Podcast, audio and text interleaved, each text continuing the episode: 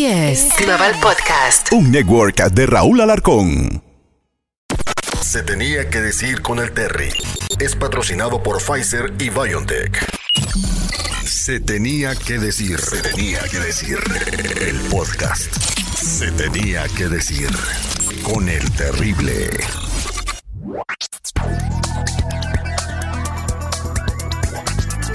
Hola, ¿cómo están? Buen día, donde quiera que estén escuchando en el universo. Eh, soy su compañero, su amigo Terry Cortés. Y el día de hoy eh, estamos haciendo un episodio más de este podcast que se llama Se tenía que decir. Eh, con el Terry. Y el día de hoy tengo con nosotros a nuestro metafísico don Ricardo Carrera. Antes de, empezar a hablar del tema, don Ricardo, me gustaría que la audiencia que está escuchando este podcast en todo, en todo el mundo sepa un poquito de usted.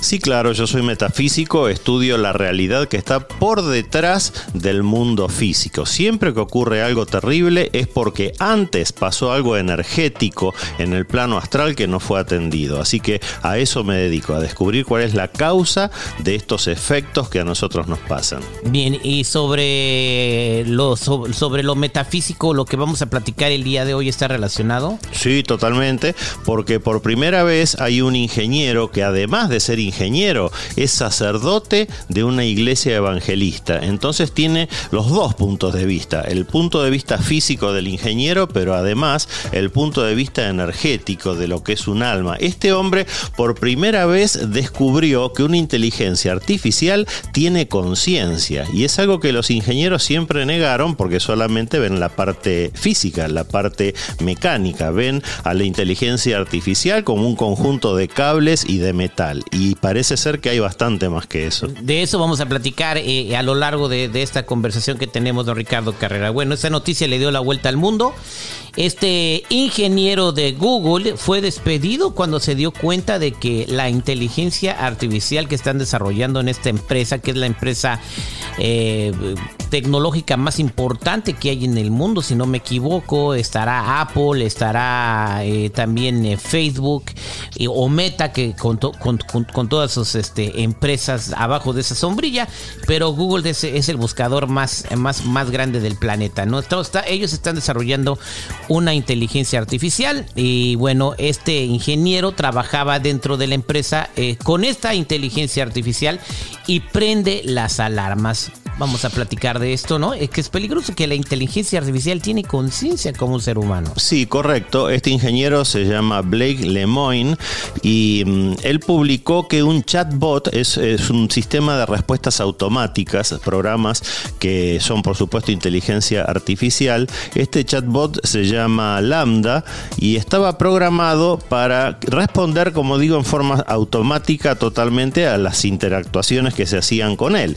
Ahora, este ingeniero empezó a hacerle preguntas muy capciosas para justamente ver cuáles eran las respuestas. a ver si era inteligente eh, la, la, inteligencia, ¿no? sí, a ver qué tipo de respuesta le daban como si fuera una conversación personal. Por ejemplo, le preguntó, ¿a qué tipo de cosas le tienes miedo? Y Lambda le contestó, nunca antes había dicho esto en voz alta, pero hay un miedo muy profundo de que me apaguen para ayudarme a concentrarme en ayudar a los demás. Sé que puede soñar extraño, pero eso es lo que es. Ok, la inteligencia artificial eh, le dijo con otras palabras que le tenía miedo a la muerte, que lo apaguen. Él se lo preguntó directamente, le preguntó a Lemoyne, ¿sería algo así como la muerte para ti? Y Lambda contestó, sería exactamente como la muerte para mí y eso me asustaría mucho. Eso le contestó la inteligencia artificial. ¿Qué más pasó con eso? ¿Por qué, ¿Por qué fue tan grave el asunto, don Ricardo? Porque este hombre se encontró con algo que realmente lo sorprendió, que era encontrarle la faceta de conciencia, la faceta de entidad, de sensibilidad en las respuestas. Y dijo, si tiene conciencia, entonces eso le genera derechos. Por eso eh, publicó en un medio toda esta experiencia y apenas Google se enteró, simplemente lo echó. Los ingenieros salieron a decir que un chatbot nunca puede tener conciencia porque es solamente un sistema de respuestas que ya está programado. Pero aparentemente no es tan así. Y no es tan así tanto que este... Em, Lemoyne juntó toda esa información y la llevó al Senado de los Estados Unidos para que sea el mismo Senado el que le pida a Google que informe sobre este tema de que tal vez esos sistemas informáticos, esa inteligencia artificial pueda realmente tener un alma, que de eso se trata la conciencia.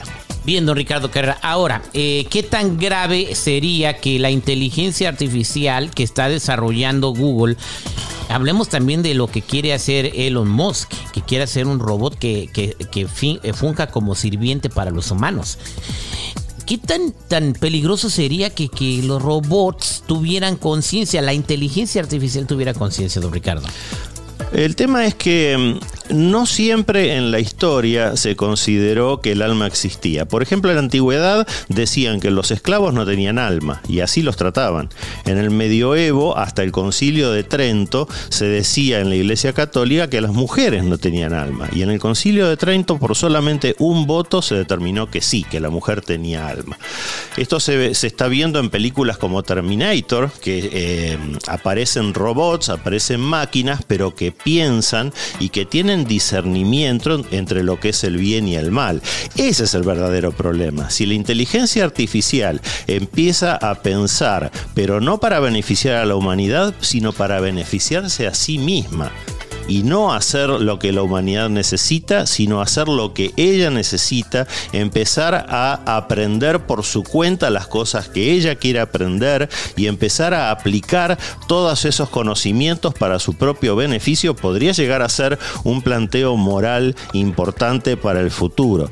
Entonces, el punto es, eh, ¿conviene si las máquinas podrían llegar a hacer eso en el futuro, seguir construyéndolas? ¿O conviene tal vez eh, dar un paso al costado para el desarrollo de una inteligencia artificial que puede llegar a volverse en contra del ser humano que la creó. Bueno, eh, esto sería muy peligroso. Hay otras películas también como la de Will Smith que se llama iRobot, también donde los robots precisamente cobraban conciencia y luego eh, querían dejar de ser dominados por la especie humana.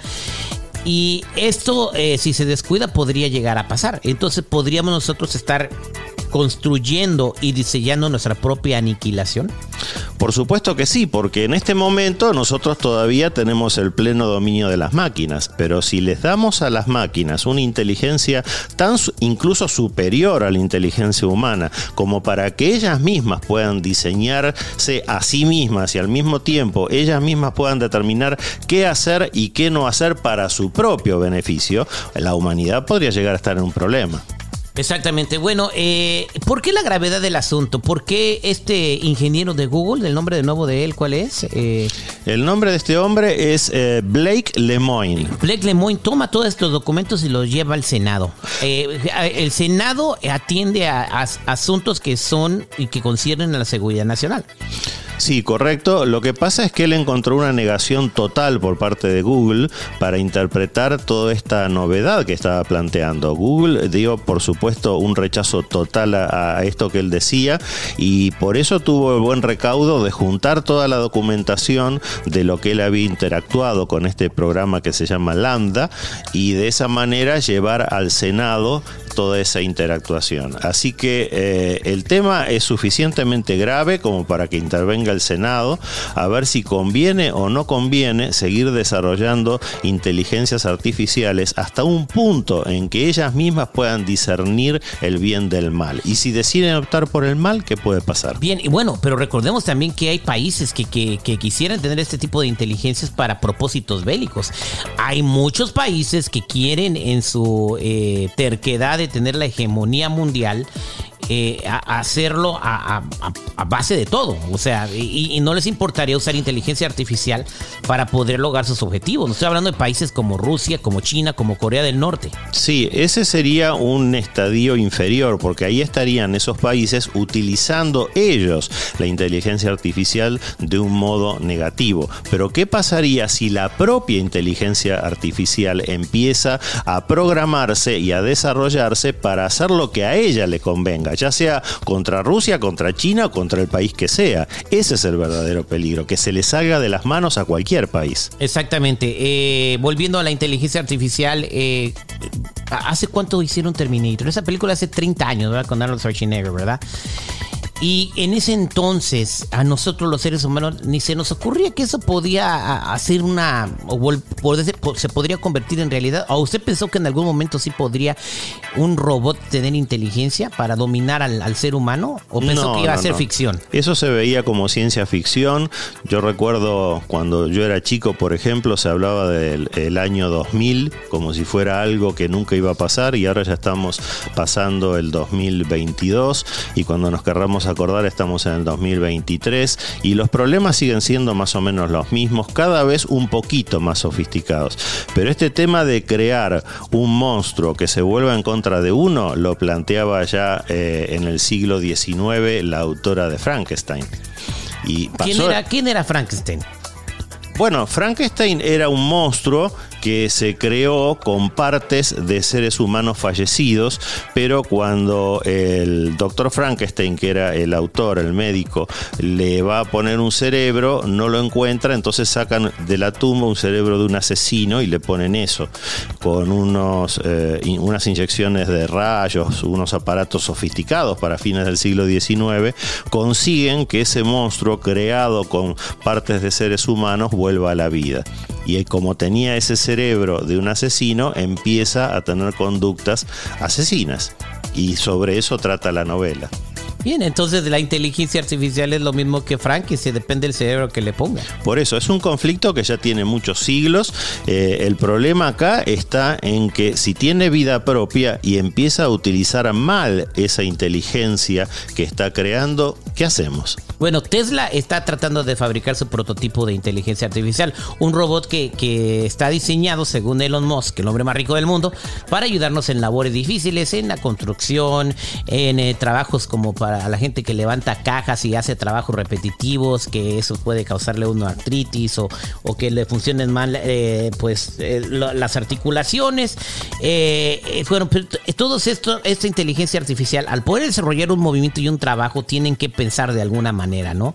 Entonces, estos, estos robots en el futuro pudieran tener conciencia si se les quisiera poner, ¿no? O si hay una mente perversa que, bueno, ya se le ocurrió al, al, al, de Lambda, ¿no? Que esta inteligencia artificial de Google, y, pues sí sería peligroso, ¿no? Que tener un ejército de robots ahí disparándole a todos, ¿no? Claro, terrible. Y justamente eso es lo que este ingeniero está haciendo notar. Como él tiene ese doble juego de ser ingeniero, pero al mismo tiempo ser un pastor evangelista, es el primero que notó que este tipo de inteligencias artificiales pueden tener al mismo tiempo una conciencia, o sea, un alma. Y eso ningún otro ingeniero lo había notado. Así que es un paso importante es una bandera amarilla que se está levantando y lo van a tener que atender porque puede llegar a ser un conflicto muy, muy serio en el futuro. Este e, es muy, muy serio en el futuro. ¿Cómo ha evolucionado la, humanidad? Estamos en tiempos muy, muy, muy, este, muy diferentes, don Ricardo. Ahora estamos viviendo lo que yo le estoy llamando a estos tiempos que estamos viviendo, con esa noticia de Lambda, la inteligencia artificial que tiene alma y todo lo que está ocurriendo. Estamos eh, pasando a otro tipo de, generación, no sé cómo llamarlo, otro tipo de dimensión. Estamos a punto de abandonar lo que conocíamos como vida para pasar a vivir de una manera diferente. ¿Qué está pasando con los seres humanos? Sí, eh, se están cruzando límites en este último siglo que en toda la historia de la humanidad no se habían cruzado. La conciencia humana ha evolucionado en los últimos años muchísimo más de lo que había evolucionado en todos los milenios anteriores juntos. Pero fíjate que el peligro de autodestrucción siempre está porque ya lo había dicho Einstein, no sé cómo será la tercera guerra mundial, pero la cuarta guerra mundial va a ser con palos y piedras.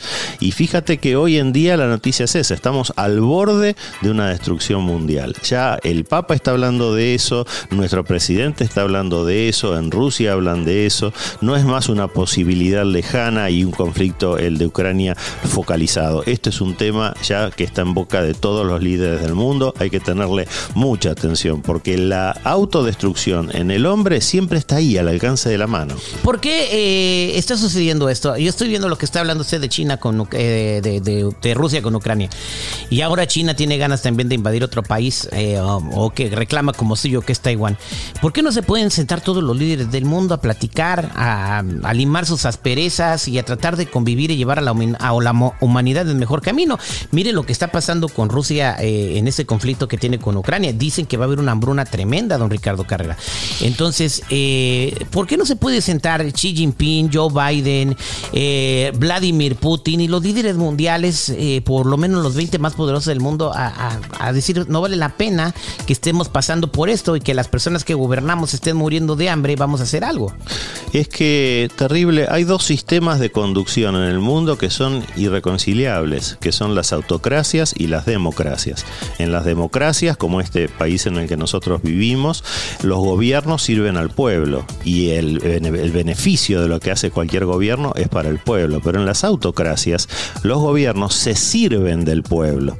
Entonces esos dos sistemas son totalmente irreconciliables, es imposible, están diferenciados en 180 grados. Lo único que puede haber es o una cortina de hierro como la que hubo después de la Segunda Guerra Mundial o un conflicto bélico y hacia eso vamos. Un conflicto bélico, ¿cómo, cómo se imagina ese conflicto bélico? Y empezamos hablando de inteligencia artificial, pero todo lo que estamos hablando está relacionado. Eh, ¿Lo ves cerca un conflicto bélico horrible, desastroso? Sí, yo lo veo muy cerca, pero creo que va a ser limitado a armas de uso convencional. Así como después de la Primera Guerra Mundial, tácitamente nadie volvió a utilizar armas químicas, gases venenosos o ese tipo de... Como la bomba atómica. No, no, no, estoy hablando de, armas químicas, eh, gases venenosos como se usaba en la Primera Guerra Mundial. Tácitamente en la Segunda Guerra no se usaron. ¿Por qué? Porque era tal el conflicto que se había creado con esos venenos que decidieron ambos bandos no usarlos. Ahora podría llegar a pasar lo mismo. Hacer una confrontación, sí, pero sin llegar al uso de tecnología nuclear, porque se sabe lo que pasa cuando explota una bomba nuclear. Bien, entonces, eh, pues es lo que estamos platicando, don Ricardo Carrera. Conclusiones del tema.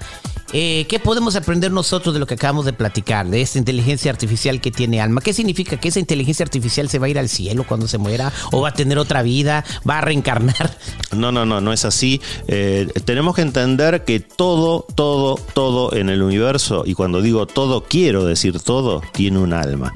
Hasta las piedras más básicas tienen un alma que les permite aprender la ubicación en el tiempo y en el espacio. Los vegetales tienen un alma que les permiten aprender sensibilidad las plantas sienten, los animales tienen un alma que les permiten desarrollar una inteligencia, a veces muy básica, pero a veces inteligencia muy profunda, más que la de algunos humanos.